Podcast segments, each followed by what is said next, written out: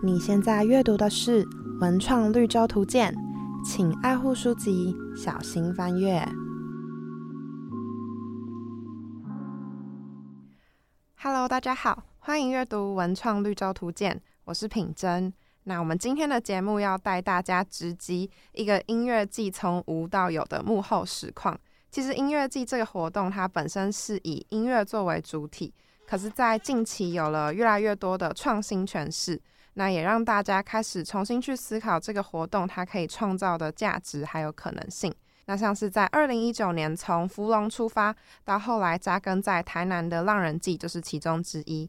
之前参加的时候，他给我的感觉其实就很像是台南它本身的城市底蕴，甜而不腻的感觉。那大家都非常享受，也非常的浸泡在音乐里面。他用净滩，然后用环保的形式去扣合永续的议题，也和城市本身做出了文化的连接。那我们就欢迎今天的来宾——浪人记策展人 Echo，欢迎。Yo what's up？我是达谦，浪人记的 Echo。那首先以你们浪人记的例子来说，一场音乐季是怎么样从无到有？那背后大致上筹办的过程会是什么样子的？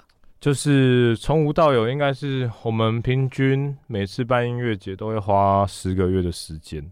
十个月的时间里面，其实就是，嗯，开始先找好场地，然后找你想要找的音乐人，这样。因为中间的细节非常多啦，其实它有包含你这场活动的主要受众跟你的目的是什么，这样。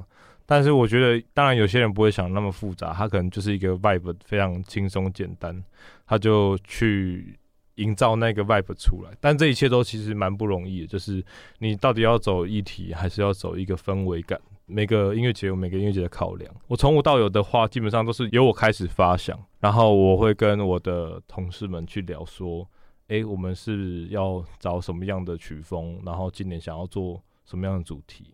所以一切都是从很概念式的东西去呈现，接着就会慢慢的去想，我什么时候开始做宣传，然后把宣传时间抓好，然后再往前推我整体的进度。那如果这是一个音乐季的从无到有嘛？那如果是浪人季这个品牌从无到有呢？最一开始是不是其实达千 Echo 你是在从觉醒开始的？我一开始在高中到大学的时间，应该有有蛮长的时间，大概有六年的时间都在做觉醒音乐季的这个设计统筹，跟一些平面的宣传啊、摄影的统筹这样。坦白讲，这个。活动本身就是一群高中生一起办的活动，可是当下不会觉得它是一个音乐季，当时可能只是一个很多学校的联合惩罚，然后一起去到这个舞台演出。但是大家可能兴趣使然，然后因为学生又看到非常多的那种呃外县市的乐团开始来，因为我住嘉义嘛，嘉义人，那在我们嘉义开始就是有演出这样，所以。那个时候才接触到什么叫独立音乐，然后什么是音乐季这样，所以渐渐的觉醒才会变成音乐季。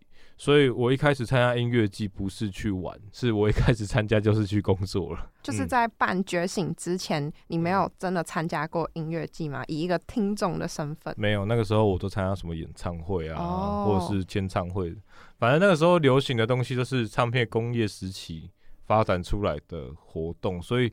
你会看到明星或是音乐人，都是来自于这种签唱会或者是什么唱片行外面突然发起一个活动，这样，嗯，有点类似经过唱片公司包装过的。对对对，然后当然啦，嘉义还是有一些不错的一些独立音乐的发展，有一个叫十八同人音乐季，那时候其实就是算算嘉义的前辈办的，曲风也是比较阴低一点的。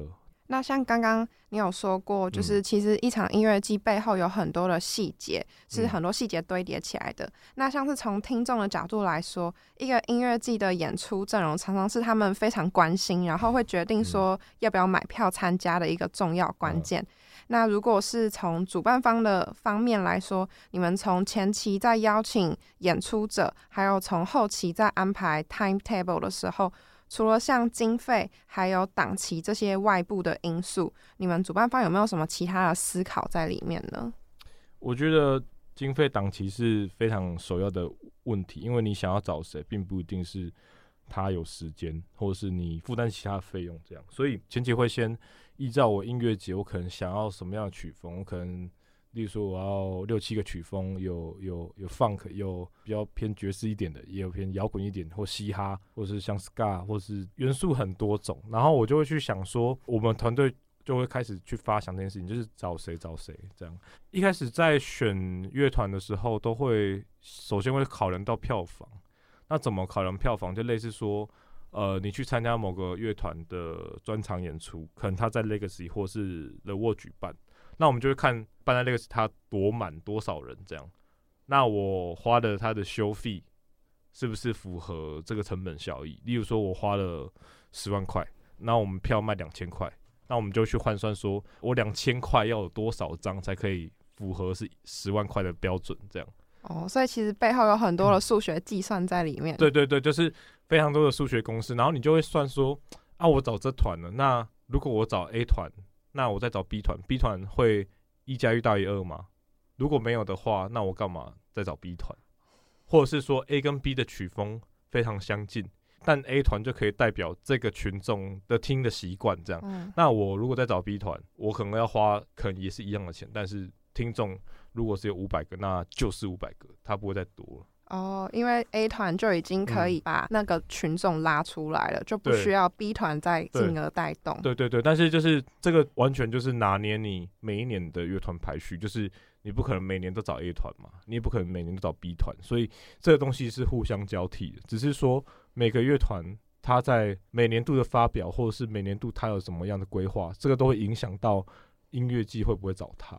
哦，那如果在安排 timetable 的时候呢？嗯，基本上这个东西会考量到很多的问题，就像压轴啊，或是谁要第一个唱。然后，那通常压轴跟第一个，你们会有什么不同的思考在里面呢？以前的过往的经验，或是我认识的活动方，主要都是第一团的，可能都比较有可能比较菜一点，就是比较新的乐团。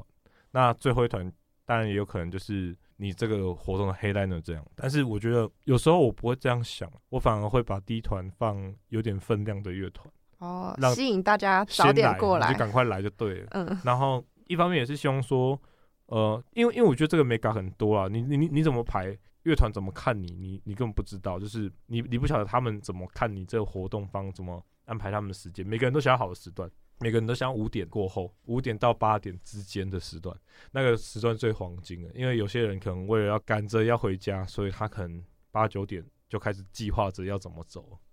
对对对对，因为十点一定会大爆满，就是整个塞车或者是人都出不去这样，所以考量的事情很多。所以应该这样讲啊，我不会把黑单的一定要放在压轴，这件事情是不一定的。他搞不好在压轴前一团，那可能也好，就是。大家在疏散也比较好疏散哦，分散一下散场的那个人流量。对对对，然后想要留就留这样。但是其实每一次的考量都很多啊。然后其实我们在排 timetable 的时候，不是我们想怎样就怎样，是我们要沟通其他的乐团说你能不能在这个时段，因为他搞不好他上午在你这里边演，下午去别的地方演。哦，就是有很多行程。对，因为那那是他的工作，所以所以每个团都有这个他们其他的档期活动要跑，所以。一定要一直事前沟通很多次，然后再来是因为主要是舞台上都会有那种器材清单，然后 ride 的站位图什么之类，就是彩排时间要够，然后换场时间也要够，不然如果你两个配置差非常多的话，因为前面是老舍，然后后面突然又把乐团编制摆出来，那其实大家工作上也会蛮辛苦的。哦，就变成说器材要一直搬上去，再搬下来，再搬上去。对对对对对。但是这这件事情是蛮常发生，但我觉得还有一点是。你知道，就是音乐节不是都会有一个护城河吗？舞台前面不是护城河，有人要抵着那个前面最第一排的杆子。对对对对对，就是它有一个杆子，为了防止这个民众变成太冲动的状况去把它撞烂，可能撞到舞台前，所以怕危险，所以必须会有一群出动一群壮丁。对，一群壮丁，他可以说是机动组啊，也不是机动组啊，我们现在都叫护城河组，这种组就是粗壮的男性为主，然后。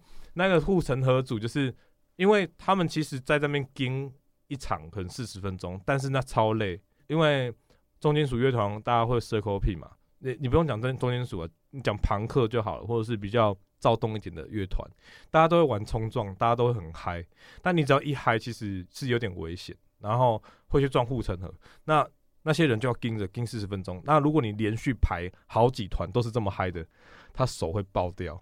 哦，所以护城河，我还蛮好奇护城河背后的组成会是什么样子，就是会有一班吗？还是其实会有两班人马轮班？呃，通常是一班。那一般会有会需要几个人、呃我想一，下哦，因为我我讲一下我们的状况，每个活动不一样，有的人是请志工，有嗯的人是请工读生，嗯啊，我我就是找人力公司，然后去发工读生来。以浪人季的曲风其实没有那么重，就是没有这么多重金属团，有些活动比较多，但我们比较没有那么多。那这个状况下，就是我可能会，例如说一团重的，一团轻的，一团重的，一团轻的，我中间会让他隔一下休息一下，喝个嗯水干嘛也好，不然那真的是会会出人命，很可怕，太危险了。对啊，而且又在那个天气之下，然后台南其实也蛮热的。对对对对对。但是你上次去是七月嘛，后来改十月是超舒服的天气，哦，好很多的感觉。好非常多，而且七月的时候，其实地上有一些蚊虫，有一些可怕的蚂蚁，咬人会很痛那种。哦，对我我不知道你有没有印象，幸好我没有遇到。你幸好你没遇到。那我那个真是吓烂，然后反正那个时候就是那一届之后嘛，然后因为又碰上疫情延期，所以后来都改十月。哦，十月根本没有蚊虫的问题。我们那一届还特别买非常多的杀虫剂什么的。哦，所以那时候疫情的延期反而是一个转机，让你们重新思考说，对哎、其实可以到十月，大家都更舒服。对对，秋天是蛮舒服的啦。其实像刚刚前面就有提到，浪人季最一开始，二零一九年第一次举办的时候是从福隆，嗯那为什么后来你们会跟台南这个城市结下缘分，甚至到最后你们选择扎根在台南呢？嗯，我我讲这个出发点哈，原本浪人季就是想要做一个环岛净滩的音乐节，嗯在芙蓉是因为我我那时候在北海岸到东北角，就是我开车然后边看边绕这样。找一个最适合办活动的场地，然后同时垃圾量也超爆多的地方。哦，然后那时候我就到芙蓉，芙蓉海水浴场，它就是办海洋音乐季的地方嘛。那它后面有一个地方叫龙门沙滩，超级爆脏，是你真的是 寸土寸黄寸垃圾，你知道吗？就是你走到哪里都是垃圾。然后我就很惊讶，说：“哎、为什么这么多的垃圾？”那其实我那时候的想法跟现在一定是完全不一样，就是我那时候是非常的怀抱理想跟梦想去做这件事情，所以我当时候的考量没有到很多，我就觉得哦，那里垃圾很多，我想在那里办这样，所以我就这样沿路开，然后决定，嗯，这个地方通常一般人到不了，车子也不太会经过，是你要特别转进去才会到的地方。嗯。接办第一届的时候，就是状况百出啦，可能是我之前在觉醒的经验，跟我后来从觉醒离开之后，我去百货公司当行销企划，嗯。这些经验就是他可能没办法这么弥补我办活动的经验，这样。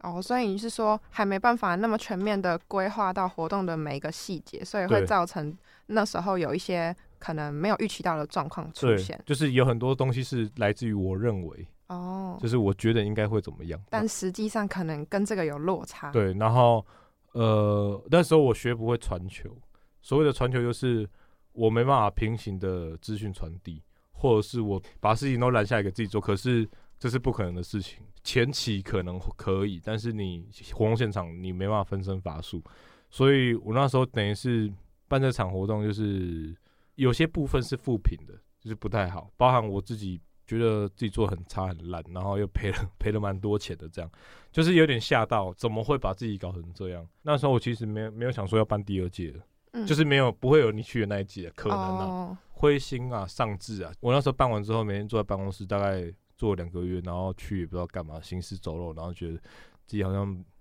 就是在这个世界上好像没有存在的必要，这样就是那种那种压力值，也不是没已经没有压力了，是已经上志了，就是嗯你已经对人生没有什么热情的那种感觉。那后来是什么让你 重新觉得嗯应该要再继续？因为人还是要吃饭嘛，所以我就找工作。那时候有一个嘻哈厂牌，我非常喜欢啊，颜色吗？对对对，我从小就很喜欢啊，应该从高中就有在听。后来他们就是要办新的另外一场音乐节这样，然后就想说我有音乐季的经验，所以就找我去先处理那一块音乐节部分，然后我就去开始去帮忙那个活动，那个活动叫大大黑熊音乐季，超级好玩诶、有够好玩。黑熊是我台湾心中排名前三音乐节，从工作到我后来当观众都是。我去之后，我就感受那个氛围，就是觉得说，哇天哪，这就是音乐节应该要有的样子。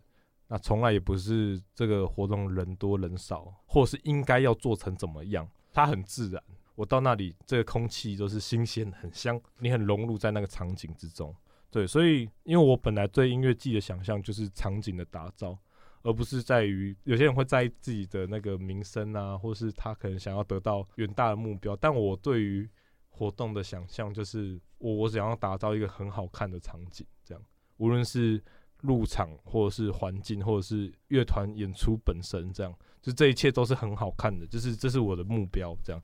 所以我觉得他们有打造那个画面的。办完这一场之后，我整个在有开始在思考，到底要不要继续。后来在颜色就是带艺人一起去演出啊，干嘛？但是因为他们他那个有点像约聘啊白 case 的状况，所以时间到了我也差不多说拜拜。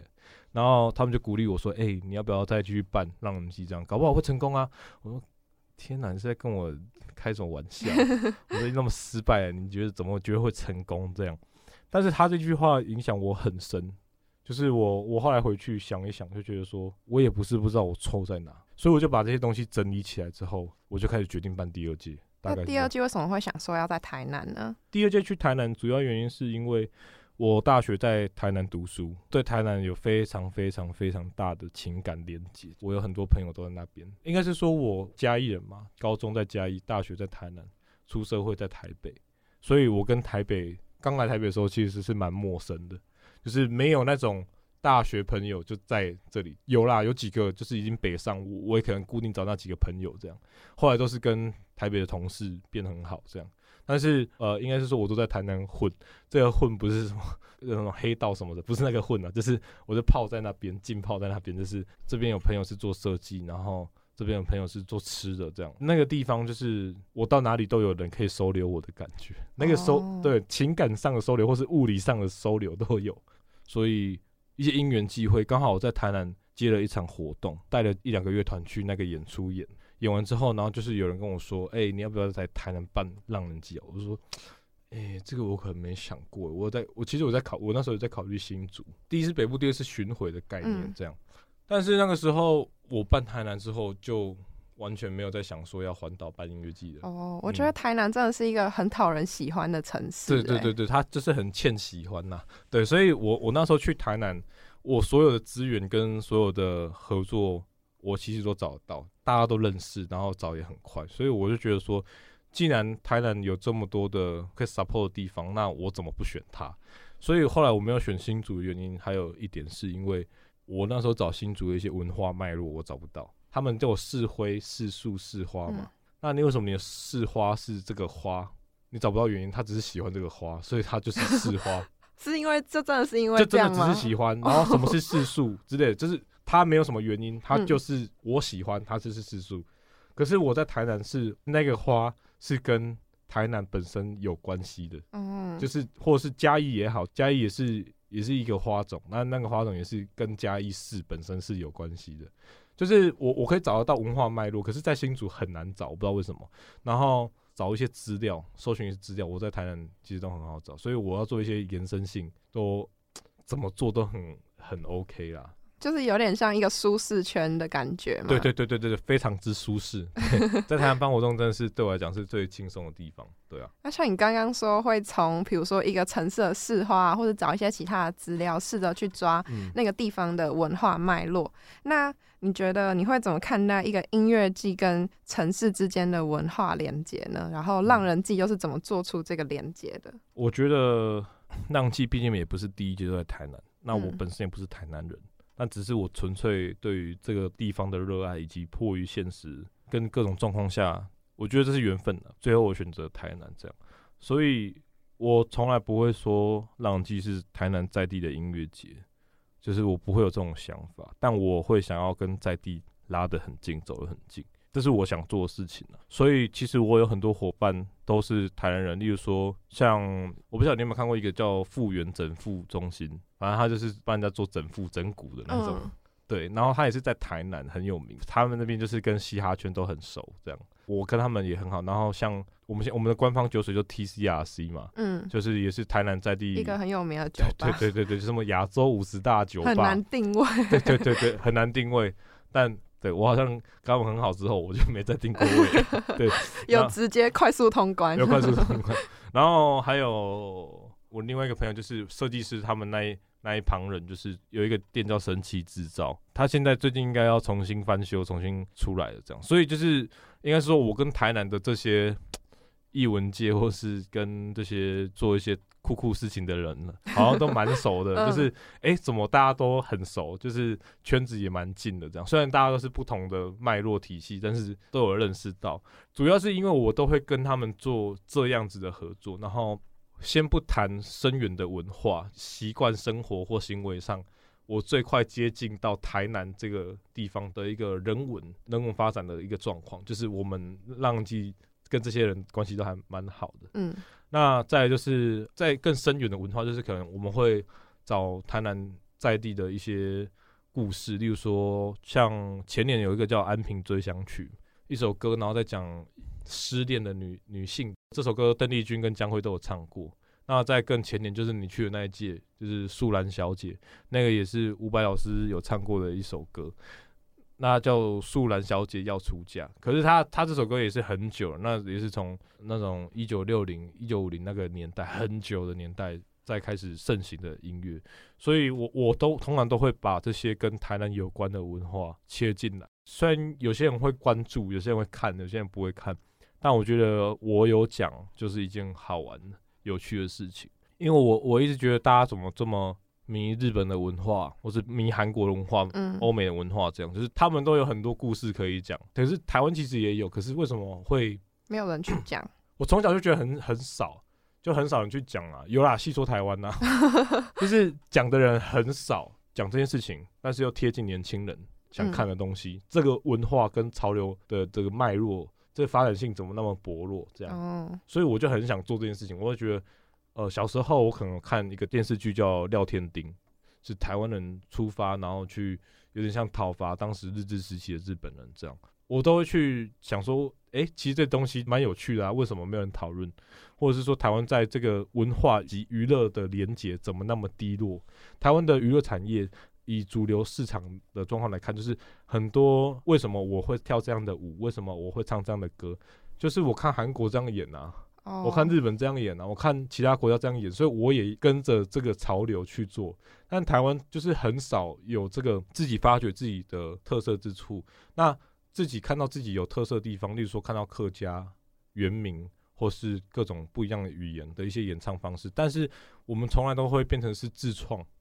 自创去做这件事情，从来没有一个很好的包装去让这些乐团有更好的发展性或是曝光率，这样，所以我我都会偷偷在音乐节里面塞一些这种我认为被看到是一件很酷的事情，就算他不知道我上面画的东西是谁是什么，但是我觉得只要我有讨论，就是可能会有下一步。或许未来更年轻的人看到之后，他知道要怎么做这样子。我觉得就是我对台南也好，或是对整个台湾也好，明明就是可以把文化推进的更好玩、更有趣。那为什么这种事谈到文化，有时候就变严肃了，或是谈到娱乐，怎么就是那个样子，而不是有一个新的文化脉络去承接、去当它的底蕴这样？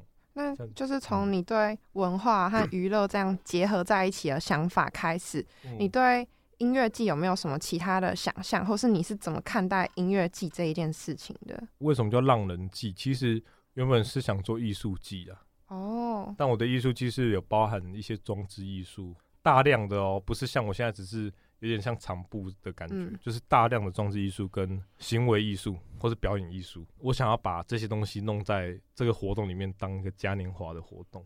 但是因为台湾其实你在户外的场合，大家不太会想消费去参与艺术季这件事情。我顶多去看一个屏东灯会、台北灯会，这就对我来讲就是装置艺术。事实上，他们就是装置艺术，没错。但是这些东西都是政府部门带出来的一些活动嘛，它等于是一个标案这样，很少有自发性可以做这件事情的人。那呃，因为我第一届我刚刚讲就是亏了嘛。就有点亏，所以我就很笃定，他在十年内都会是音乐节。哦，所以你就觉得不应该这么快就把它拓展到你原本想象的艺术季这样子？对，就是要做到艺术季，那个资金流要很庞大。哦。然后谁会为了艺术品买单？然后谁会为了什么条件买单？我讲的是说，大家有消费买音乐节票的习惯，但是你突然开了一个艺术机，他不一定会买票。对，除非它的内容物，例如说，台南有类似一个马戏团的的一个艺术节活动，最近很蛮红的啦。它就是一个很像马戏团的那个超大帐篷，然后里面就有安排一些表演艺术这样。啊，那个那个东西我就觉得超好，超级好哦。台湾总算有又有新的东西可以看了，这样。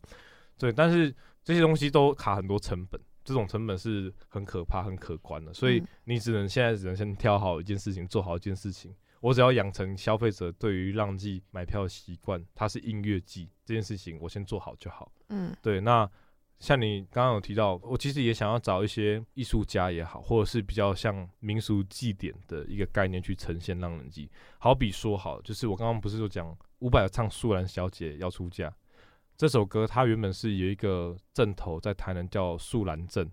那一般阵头不是就是一堆很粗壮男生在扛轿吗？可是素兰阵是一堆女生哦，然后他们是穿以前日治时期是穿和服，嗯，现在是穿旗袍，他们是扛个花轿，就像要出嫁的那种花轿这样，然后拿扇子啊，拿一些饰品啊之类的，它的氛围我觉得是蛮棒的。我对它的想象就会像是你在看日本的祭典活动，不是会有很多人那边跳啊，然后那边嘿呦嘿呦之类的。那其实素兰镇啊，这个镇头的概念是日本有一个祭典叫索朗祭。然后这个索朗祭在北海道，他们是有一首歌是捕鱼歌，他们会索朗索朗传到台湾，莫名变素兰素兰，哦，是这样传过来的。台台台湾这边 索兰索兰这样，他的歌词就索兰索兰这样，日本是索朗索朗这样，很莫名其妙。就是这件事情，他是他是索朗，但是传到台湾变素兰，然后素兰又莫名其妙变一个正头出来。而且从捕鱼变成出嫁的情景，对对对对，然后真的那个时那个时代也有很多妈妈是叫素兰哦，对，就是中南部很多，所以这个它的连结性非常强烈。那我就会觉得说，那我是不是真的请正头一两组正头，然后也是素兰正，然后在现场这样演出，是不是蛮酷的？它它就是一段时间，它就是一个演出的 set。我觉得这种东西都是后续会想要去规划的事情，但主体上我还是要先把音乐的脉络先做好。那像刚刚提到说音乐季这件事情，你想把它用成有点像是嘉年华的一个形态，那就让我想到之前有看一本书的介绍是嘉年华的诞生，然后这个作者就是觉得说嘉年华其实就是把分散的个体重新串联起来，然后创造一个平等的，甚至是打破阶级的场合，让这些人可以团结在一起，然后不管是唱歌或是跳舞。用这样的方式去疏解他们生活所堆积起来的焦虑啊，还有忧郁啊，我觉得好像其实音乐季是不是也可以用这样的方式去理解？那 Echo，你认为音乐季它有什么样的意义？然后为什么现在的人会需要音乐季这个活动呢？其实我每个阶段性可以回答的答案应该都不太一样。从我可能是小活动，或者是我可能是一个观众的时候，我可能回答的答案可以也又又不一样。以我现在的心境来讲，我觉得就是时代的潮流的变化。如果你说为什么会有这么多音乐季，然后现代人为什么这么需要音乐节，这个原因很简单。以市场架构来讲，小时候大家是看到同一台电视，所以你知道的明星偶像跟所有的艺人都是来自于电视或者是电台。但是现在的人都是不太看电视，都看手机跟电脑，所以每个人人与人的关系会越来越分众化。就例如说，我跟你说，哎，这个人啊，他很红，哎，他百万订阅哦。可是我跟你讲，你不会知道他是谁，因为这是我想追求、我想看的东西。你有你想看的东西。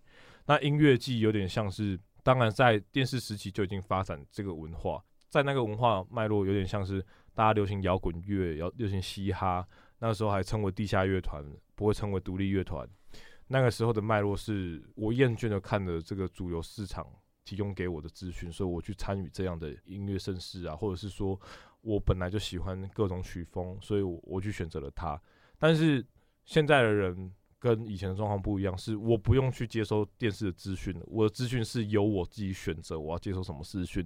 就像 YouTube，我有兴趣的频道，我去点开看是谁的节目。那音乐季完全就是这样，就是大串流时代。你可能 Spotify 或是 YouTube 或是 Apple Music，就是你可能会看到什么，然后你去听，哎，蛮好听的，蛮合我胃口，这个频率有对，这个 BPM 刚好，这个这个音乐的旋律、鼓点跟节奏是符合我我想要听的东西，那这个都会影响到我们对于这个东西的接受。所以，呃，音乐季在疫情前后开始慢慢大盛行，就是学校也办，业界也有很多人也开始办，这样这个状况下。变成到处都有音乐节。我觉得这个供需是因为大家都开始在听乐团，发现有这么酷的音乐、这么好玩的东西在我们周遭，但我们平时没有发现它，所以供需是突然一起被发展出来的，不是谁先供谁先有这个需求，而是这个东西是突然一起被发展出来。我觉得。不是现代人需要音乐节，而是这个市场的变动让你去接受了它的存在。你接受了它，然后你也觉得这个东西好玩，然后一个传一个，一个传一个。那这个东西就是简单来讲，社会现象，它就是一个社会现象。这件事情是大环境驱使你变成这样了，只是谁是骑手这件事情。骑手前面有很多咯，但是这些骑手不一定是驱动者。他不是把这些人带到这个环境，但是现在这个时间点刚好大家都是驱动者，你做这件事情，每个人都会被影响。嗯，大家都觉得酷，不再觉得他是地下音乐，不再觉得他是什么，他觉得哇，这个演出很精致，很好看。乐团对演出的认知也变了，他们会觉得我在演一场秀，所以我把它做到好，从服装到演出到我任何的节目安排，他会想要把它做好，这样。所以我觉得是环境。那像你刚刚说的，其实现在独立音乐这件事情也市场也越来越大，然后被越来越多的人听到，然后听众的类型也越来越多元。那其实。在这个现象底下，每个人感受音乐的方式都不太一样。比如说，有些人可能就喜欢在观赏演出的时候冲撞啊，或冲浪，就这些是一些听团的文化，或者是某些歌的前奏应不应该拍手，然后演出的期间应不应该用手机录影，这些其实大家都有很多不一样的想法。可是有时候会因为这些不同的意见产生冲突啊，或是不理解。以你的角度来说，你会怎么看待这些情况呢？我觉得这个简单来讲是这样，就是呃，人一多就会有冲突啦。无论到什么场合都是，演唱会也是，或是就算一个国家好了，一个城镇也好了，只要反正人一多就会有是是非非。所以这件事情是第一，他没办法避免；第二是，我觉得冲撞文化本来就有一直有这个文化。啊，有些人会指责说：“哎，你乱开圈，你乱冲撞，你明明就是站在后面，你为什么把后面的人往前推、往前挤？这样，然后拍手与否，就是你听这个前奏是不是要拍手呢？我觉得冲撞跟拍手这件事情是你在做这个行为的时候，这是道德，这不是法律。就是你觉得你做这些行为是有没有符合现场的氛围？他可以做这件事情或适合做这件事情嘛？但摇滚乐其实一直以来，他面对的问题就是冲撞体制。那这个东西是好是坏，这没办法解读。在某些需要被革命的时候，必须冲撞体制；在某些国泰民安的时候，你还在冲撞体制，那就是很不应该的事情。所以，事情的判断没有绝对对与错的问题，只有小错跟小对。这样，就是我我的我的看法是这样。我我一直对于世间上的对与错的看法是这样。当然有绝对的错的啦，一定有，那是这种非常重刑犯那种，那个另当别论。但是我觉得。这些都是自然发生的事情，就是它的反应跟他为什么会感到排斥都是有因可循的。但是问题点是，你有没有尊重别人？每个人都说我爽就好，我开心就好。但是重点是，你的开心跟你爽这件事情是你可以对自己负责，不对别人有影响。那这个东西是正常发展的事情，没有人会说你怎么样。但当你做哪些行为，让大家不开心的时候，你就要对自己负责，你要对别人负责。所以就是一直以来都是这样，不管是听团还是做人都一样，就是你一定会知道说那个拿捏的分寸到哪里吧。好了，可能有些人比较不会拿捏，他可能真的比较笨一点，比较醉一点。对，但那那就没办法怪他。但是主要觉得是说，你就是要尊重别人呐，尊重场合内所有观众的这个想法或看法。你可以做自己，但是你不要影响到别人。所以，我我觉得这件事情。都还好，都只是过程啊。就是这一两年之后，大家看团也有新的文化发展了，也不一定。所以这是行为模式的传递。久而久之，大家也可能不会在意这件事情的。尤其像我在音乐季的这个场合、社团或社群这么多年来，我每次看待那那些事情，我觉得这件事情一两个月大家就忘记了。你就是这段岁月里面的小齿轮而已，就讨论完就没了啦。对，那比较麻烦的是你刚刚讲那个录影这件事情。你如果录影很过头的话，那个就是违法。就是我现在这是一个售票的场合，你录整场其实违不违法还难讲，但是你泼上网就不行，因为他们都有版权，音乐都有版权问题。那拍照我觉得也是一样，你自己拍爽没关系，但是不要一个镜头很大，然后一直影响别人的视线，那也不好。然后你刚刚说这个冲突和不理解，唉，大家都会吵架，吵一下就那就是年轻气盛了，再过一阵子就不会吵了。一个过渡期。对啊，等你 以后要找工作，等你以后要面对职场上的问题的时候，你根本不会 care 这件事情，你只会站很远的地方，喝着酒看着舞台这样，你不会站前面。那其实像浪人记的话，就是从一个净滩然后环保的面向出发，甚至其实你们的 logo 也是用回收的标章去发想，然后做出设计。然后把音乐季跟永续议题这两件事情接轨，也破除大家其实以往对于音乐季会有一些刻板的印象，比如说就是很多人会喝醉啊，或是可能会比较吵，音量比较大声，然后很多人群聚这样子，然后也为这个刻板印象做出了不一样的转型。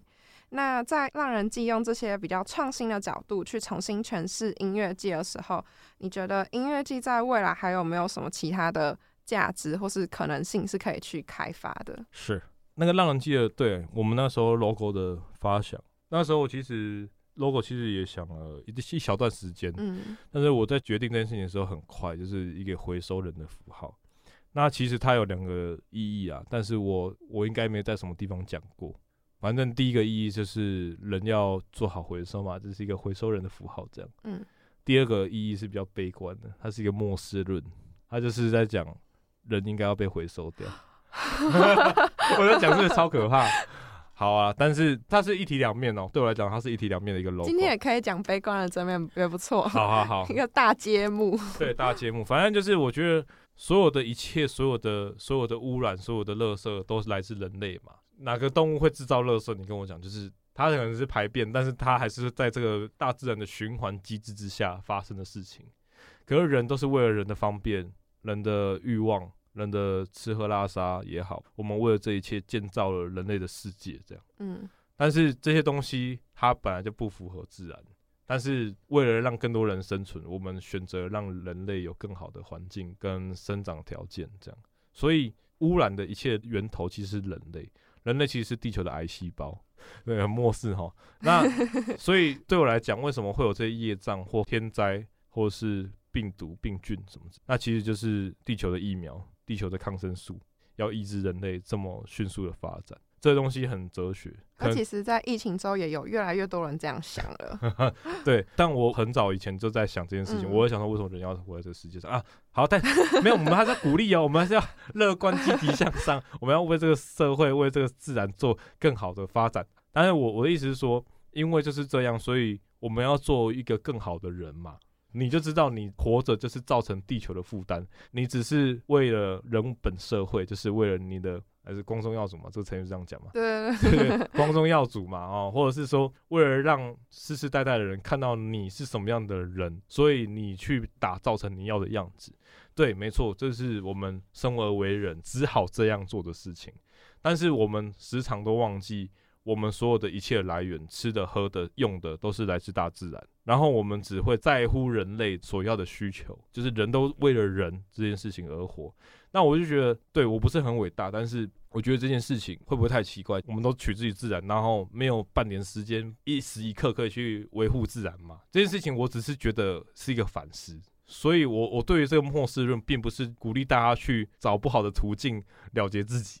我的意思是说。我觉得生而为人更重要的是，你怎么样去懂得去吃果子拜树头，就是你要去维护自然环境，然后更像是地球的好朋友这样。对对，就是不要只是活在自己的世界啊，这样根本没意义啊。净滩就是那一小批人去净滩，或者是对于环境议题很严肃的人去面对它，那我就觉得这不行啊！你垃圾都嘛是大家制造，怎么会是一小批人在处理这些事情？所以。让人记才会包装一个净滩是变装净滩，让它是好玩的一个模式。因为我觉得大家面对议题都很严肃，但我不想要严肃。我觉得这件事情它可以好玩，嗯，它可以让你参与这件事情是这样解任务或是趣味竞赛一样，它是好玩的，不要是这么沉闷、这么难以解决的事情。所以让人记才会这样做。为什么会把净滩包在一起？我小时候很多时间都在想这些事情。我书读的不太好，但是我每天都在想，这外星人如果过来的话怎么办呢？然后如果全球浩劫的话，我要先往哪里跑之类，就是我会一直反思这些问题，还是跟自己这边对话，然后脑中可能也有一两部漫画一直在演这样，因为我想法很多，然后又很跳，所以有时候有些人跟我讲话，觉得，哎、他可能问我一个问题，我可能会回答很多奇怪的事，那就是因为我本来我脑中就一直在想这些东西。所以，好，回到浪人节 logo，它其实是有点哲学意涵在里面。我是在就是查资料的时候才知道它是回收标章，我本来一直觉得它是一个防波体耶，就是那个很像粽子，对，消波块，消波块，哦我觉得也很像，而且跟那个浪人的意象又有点符合。哦，然后后来发现是回收标章的时候，也觉得也很适合。有吓到。我跟你讲，我在做一件事情的时候，我不会把它特别定义它是一个东西。就是我在做这个 logo 的时候，我会想很多次，嗯，想很多次怎么去解读它。或许有更多人会解读它它是什么，但是我在设计这件事情的时候，我的想法就是像我刚刚讲，乐观就是快乐的回收人，悲观就是人类的末世论。这样，我从来没有在公开场合 讲过这件事情。因为我觉得好了，现在我觉得可能时机点到了，五快五周年了嘛，也算一个成熟的品牌，可能会有人去听这个故事。对，然后就像我的公司叫笨道策展有限公司，你知道它的含义是什么吗？不知道哎、不知道哈。笨道就是一条很笨的道路，它是笨蛋的笨，道路的道，就是一条很笨的道路。第二个就是我怎么会笨到去办活动？对，就是笨到策展。第三个是笨道，就是本机的台语笨道。哦，对，它有三个意思，但是别人怎么解读，可能也有新的说法。但我对于它，我会设定很多的想法在里面，不会让它单纯发生，太无聊。有很多双关在里面。对对对，就是你你生而为人嘛，就是你要很多思考跟想象。你明明就有就有脑袋，就是可以去想那么多有趣的事情，那我们嗯把它想的淋漓尽致。所以我在做这些事情的时候，我都会画画写字，然后去想，哦，这个是这个啊，这个这个合理合理合理，最后就得到这个结论。有些人可能会觉得我这样太严肃了，就是我面对这个议题也好，或是对音乐节也好，你怎么会想那么多这样？但我可能就是一直都是这样了，这也可能是我的特色，所以我也不在意别人怎么想。但是或许音乐节它也不一定有这么多严肃的设定，它就是大家爽就好了，大家开心就好了，这样也是音乐节。那只是你刚刚讲那个永续议题嘛，就是我在这上面就是做了环保杯嘛，然后跟净碳，就是我能想到的我能做的事情，因为我知道我没办法做到零碳排，我没办法做到什么能源转型，我没有这么大的能耐，也没有这个丰功伟业可以去做这件事情，也没有这么多财富，对，所以我能做就是做环保杯跟金滩，所以我对于让人记的说法都会讲环境友善，我不太讲环保。因为一讲环保这两个生硬的字，就会被骂到爆。就是我以前的经验呐，就是他会说你环保，你是不是要吃素？那或者是你环保是不是要怎样怎样怎样？会有很多的环保的想象。那其实会来挑战你的人，有很多人根本就是生活也是过照常的过，他根本没有在遵守什么少用塑胶袋啊，少用什么塑胶杯，或者是他真的去吃素什么。有很多人他真的只是想跟你比战而已。就你你你去划他 IG 划他脸书，你不是也是过这样的生活吗？那你干嘛这么气愤来骂我这样？所以我后来选择用环境友善这件事情，因为我觉得这个字词是比较柔顺一点。我只是想做一件好事，但这件好事跟任何人没有任何的冲突。只要大家心态正向，没有什么事情不会有更好的发展。所以我也不想做什么太激进的批判，因为我本来就很讨厌吵架，我也很讨厌批判。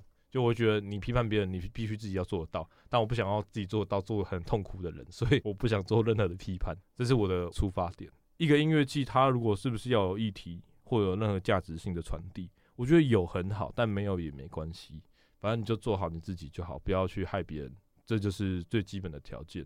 那当然，我还是很期待有新的画面出现的，就是有时候两三年过去了，你就会期待有一个新的能量。它或许是原本就有的音乐节，它转型变什么？对，或者是新的艺术季的发展。就是我觉得这件事情是很多元化、很多挑战性，所以有新的东西我都会很想看。对，那像今年的浪人季会有想说可以再加入一些新的，像这些尝试或是新的元素吗？嗯，对，就是我觉得哦，我我先讲，就是说人的消费形态是这样，就是现在的人很注重轻体验。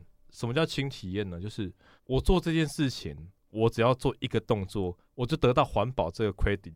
例如说，今天你来这个会场，我教你怎么做回收，那这就是你做好第一件环保的一件事情，这样，这就是一个轻体验。大家目前做事情可能只到轻体验这件事情，他就会没耐心了，过后就不行。所以你要教一个人教会他怎么做木工，跟他只是钉钉一些木板，然后完成一个小小作品，这两件事情是差异性非常大。现在的人因为资讯量的快速，以及他们得到的资讯太过于庞大，所以他每次参与一件事情都很轻微、很小，就是我只要到此一游就好了。这样，所以现在就是会开始着重轻体验，因为浪人季也好，或是我之前有办一个活动叫野人季，我自己弄的小活动特别企划，其实都要参与蛮久。像野人季有弓箭大赛，就是大家会拿着弓箭互射，但是那弓箭是海绵头，是安全的。它有点像漆弹比赛这样啊，超好玩，超级好玩，有够好玩。这个东西就是有点深体验，因为我并不是弄一个九宫格叫你去射这些九宫格就好，这就是轻体验。深度体验是有人报队，然后还要知道规则，然后还要互相 PK 之类，这就是很深的体验。所以我会渐渐把这些深的体验慢慢带到轻体验去，就是不要让你觉得 太负担了，占用你太多时间。这样，包含金滩也是啊。金滩我也可以分享说，我第一届跟第二届的差异，就是我怎么样从重度体验到轻度体验这件事情，我我都有在慢慢转移。所以，像今年我浪人季就会做，列是一个，例如说比较街头文化的一个区域，这样那个区域可能有滑板，可能有涂鸦，但你就是看就好了。那也会有一个类似嘻哈的舞台，开始有一些有趣的事情会发生在浪人季，所以我对五周年是蛮慎重去看待它。我觉得我想要让它。更丰富、更有文化传承的意义在。然后像刚刚聊净滩，就是说我们二零一九年第一届浪人季的时候，净滩是你可以买净滩套票，然后你参加这个活动就会便宜超级多，有够便宜那种，便宜到好像免费的那种。但是规规则就是你要净滩满十公斤，你才可以去换这个票。等于是你要先过这个门槛，你付了钱没错，但你要过这个门槛，你要为环境做好这件事情，你才可以去换门票。但是因为这个程序我弄得不是很好，就是大家要同进同出，可是人有有的人会迟到，然后进摊督导的角色，他要去跟观众讲解这些事情，可是讯息的传递跟交接上我们没有做得很好。所以有些督导甚至搞不清楚状况，不知道自己来要干嘛，前后就是让观众等超久，等了两三个小时，然后那边晒太阳晒到爆炸，这样就是受不了。后来我就觉得进摊套票这件事情实在是太严苛了，就变成像你刚刚说的太深度的体验了。对对对对对，我明明就是要做好事，为什么会被讨厌？嗯，所以我就觉得这件事情我好好气自己，怎么会这样搞？那第二季呢？第二季的话变成是怎么样？第二季就是也不是进摊十公斤，就是你只要进摊三公斤就可以抽奖。你想来进摊就来进摊，从规范到正向的引导。像第二届的进滩也蛮有趣的一点是，你有可能在进滩的过程中会遇到一些你喜欢的音乐人，他们也在进滩哦。像是我就看夜猫组有去进滩哦，对 对对对对。总之进滩就两天，第一天有抽奖，第二天没抽。可是第二天人比较少，但是大家笨笨的呢，第二天就是。猎王跟春燕他他们就去进滩了，嗯，然后大家发现这件事情的时候已经来不及了，刚从床上爬起来，天哪！就看到贴文，我也是从床上爬起来，突然看到他们今天去进摊的，早知道跟我们也去进摊一下，这样就是我们还是会邀请艺人进摊，但是你想他们有时候从台北刚来到台南，累都累到半死了，就是也是要看艺人的意愿啊，所以参与度不一定很高，但是每年其实是固定的，还是会有一些艺人来进滩。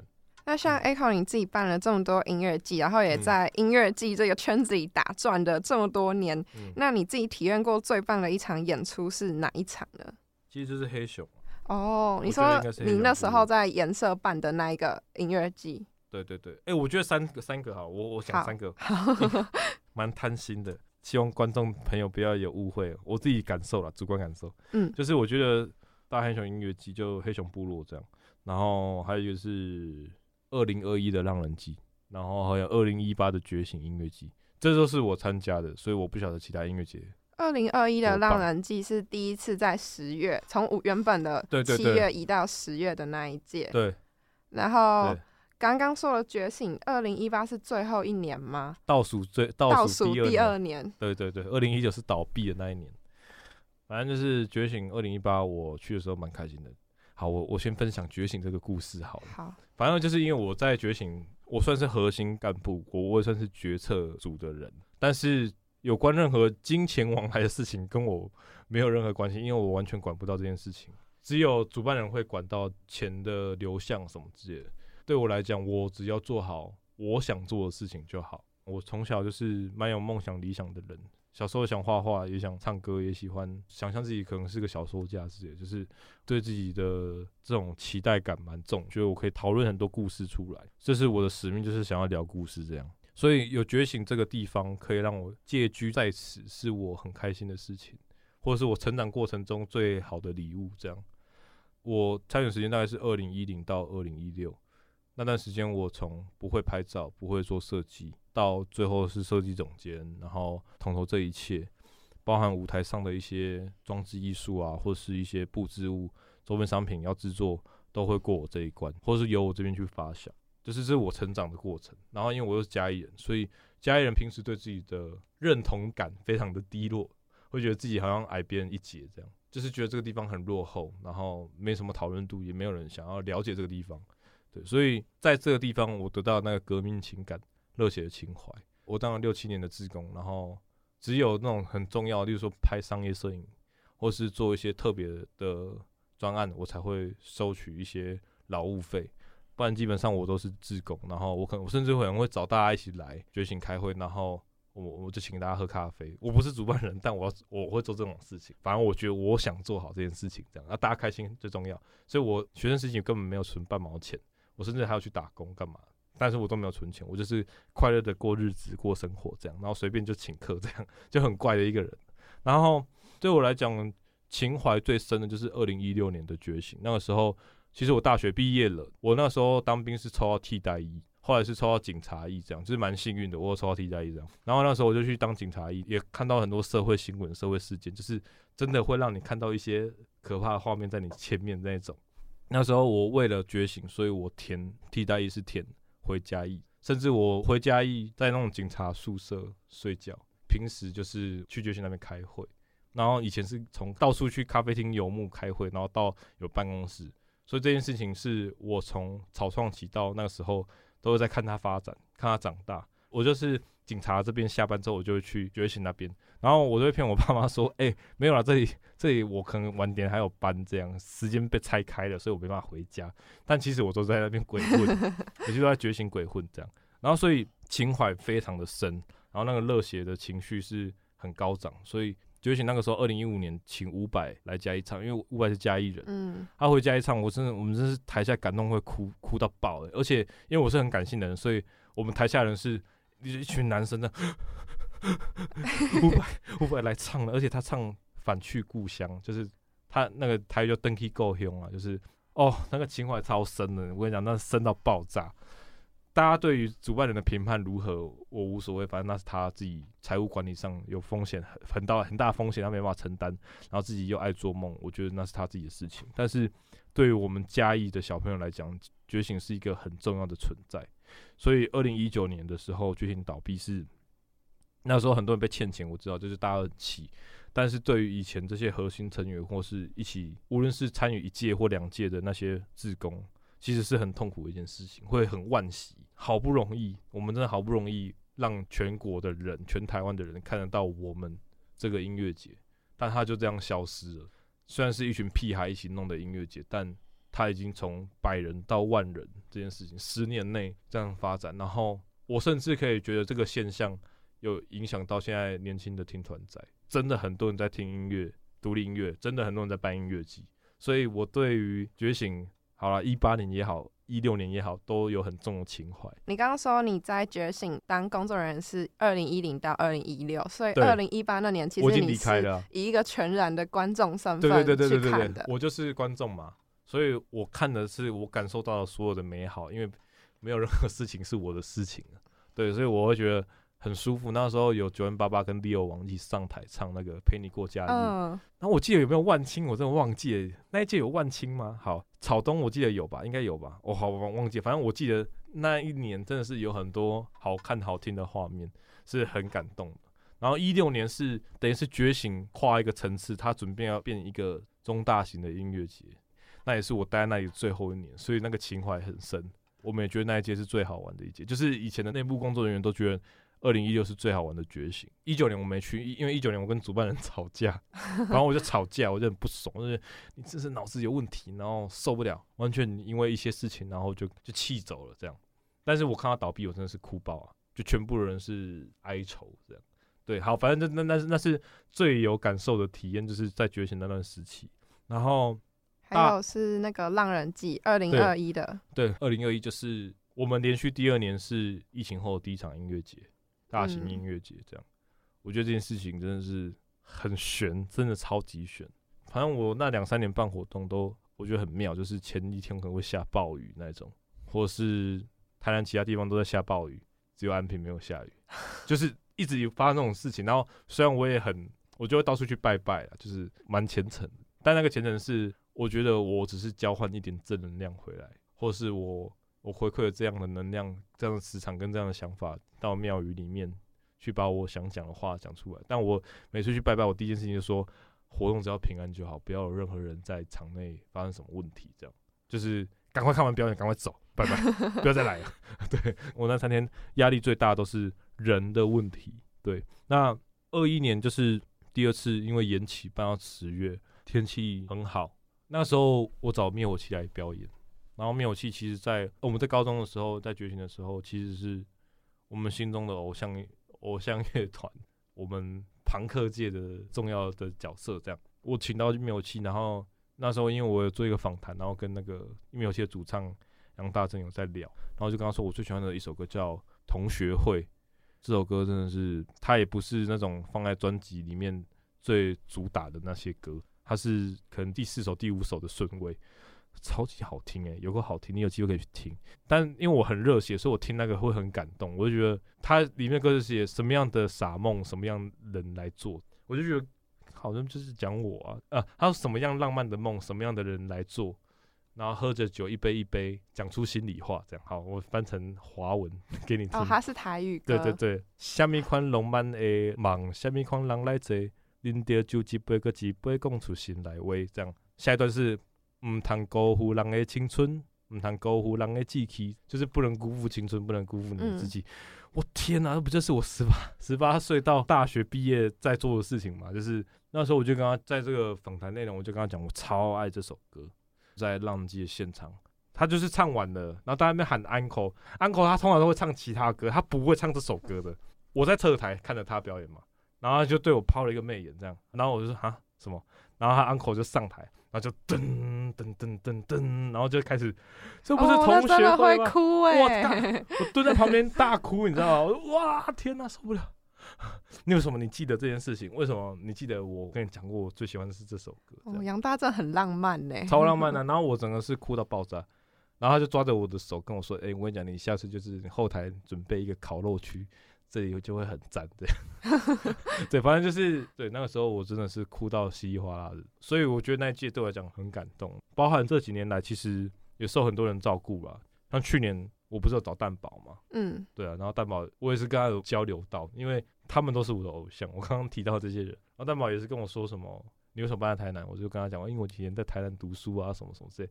他说我就是因为有看到你在台南读书，所以在台南办活动，我才允许你举办。他说：“哦，蛋宝是不是也是台南？他台南人，台南人。他说，因为我是大台南本位主义，所以，所以我我不容许外地人来台南办活动。那我念在你在台南有读书，所以放你一马，超好笑。所以好了，反正我二一年最感动的事情就是这个，就是你做再累再辛苦，因为其实音乐季真是很高压的一件事情，你要面对很多很多人，乐团怎么看你，硬体厂商。”或是灯光音响厂商，或是导播，或是摄影，他怎么看你，或是观众怎么看你？就是你做错任何一件事情，反应都是很大的。然后你要怎么安抚他们的情绪？这样压力很大，因为你要面对的是我们可能团队才三五个人的核心哦，然后你要面对一万多个人这样。那像刚刚你有提到说，像灭火器啊，或是五百，然后蛋堡，其实都让你觉得很感动。那如果之后让人记不管。不管档期，也不管经费，什么都不管，你最想邀请的会是谁呢？唉，这个又又跟每个时期讲的都不一样。就是好了，我现在就理想想象，可能像 One OK Rock 吧，哦，或是桑田佳佑之类的。还有谁？我记得我前几天有在想这个问题，诶，我我那时候其实有想超级多，但是我又有点忘记。好，但是 One OK Rock 是我很想找，嗯，但是以我们的规模不可能。然后桑田佳佑是因为你有。你们这个年纪知道《求婚大作战》吗？有听过。我跟你讲，你现在去看，我跟你讲，它是十年前的片，但你现在去看，你还是会觉得它超级好看，有够好看。然后他的故事剧情就是主角是山下智久，他喜欢的一个女生青梅竹马，就是最后跟别人结婚了这样，然后他就很难过，然后就有一个牧师跑出来，他说：“你只要喊哈利路亚，你就可以回到过去。”因为他就是在结婚场景，他就看了投影，然后投影影片就是他们青梅竹马过去都有男主角参与的画面，这样只要讲哈利路亚，他就可以回到那个投影片里面去改变他的过去做的事情。嗯，他为什么女主角没有爱上他，没有跟他在一起？就是他可以去回去回溯，所以他每投影到某个阶段，他就可以再回去。哇，天啊，超好看！然后因为他是一个笨笨的男主角，就是你怎么那么白痴啊？女生已经给你暗示了，然后你怎么还这样？这样我就是把你打爆这样。反正就是你会被他的那种情绪影响，但是他一步一步去改变他笨拙的那一部分。他有一首歌就是桑田佳佑唱的，这样叫什么《明日情》，那个剧情配上那首歌是我会一直哭哭不停的那一种，就是我、受不了这样，所以我就很想找桑田佳佑。然后桑田佳佑他有一一个乐团叫南方之星。他的歌都很欢的，很好听，超好听。这样就是我觉得这是一种合家观赏，就算是年轻人也不排斥的音乐，很欢的。所以我我蛮想找桑田加油。那今天非常谢谢 Echo，除了聊到说从幕后的视角是怎么样去看待一场音乐季，还有面对很多的议题，说不定其实可以不用这么严肃。像浪人记在永续这块。你们就抛出了一个好玩的、新鲜的，然后它是有趣的的这种可能性。那也非常期待《浪人记》的五周年。今天的节目就差不多到这边告一段落。有兴趣的听众也可以在 Spotify 和 Apple Podcast 上面收听更多其他的集数。也欢迎到文创绿洲图鉴的 Instagram 阅读每集节目的文字版专访。那我们就下次见喽，拜拜。拜拜。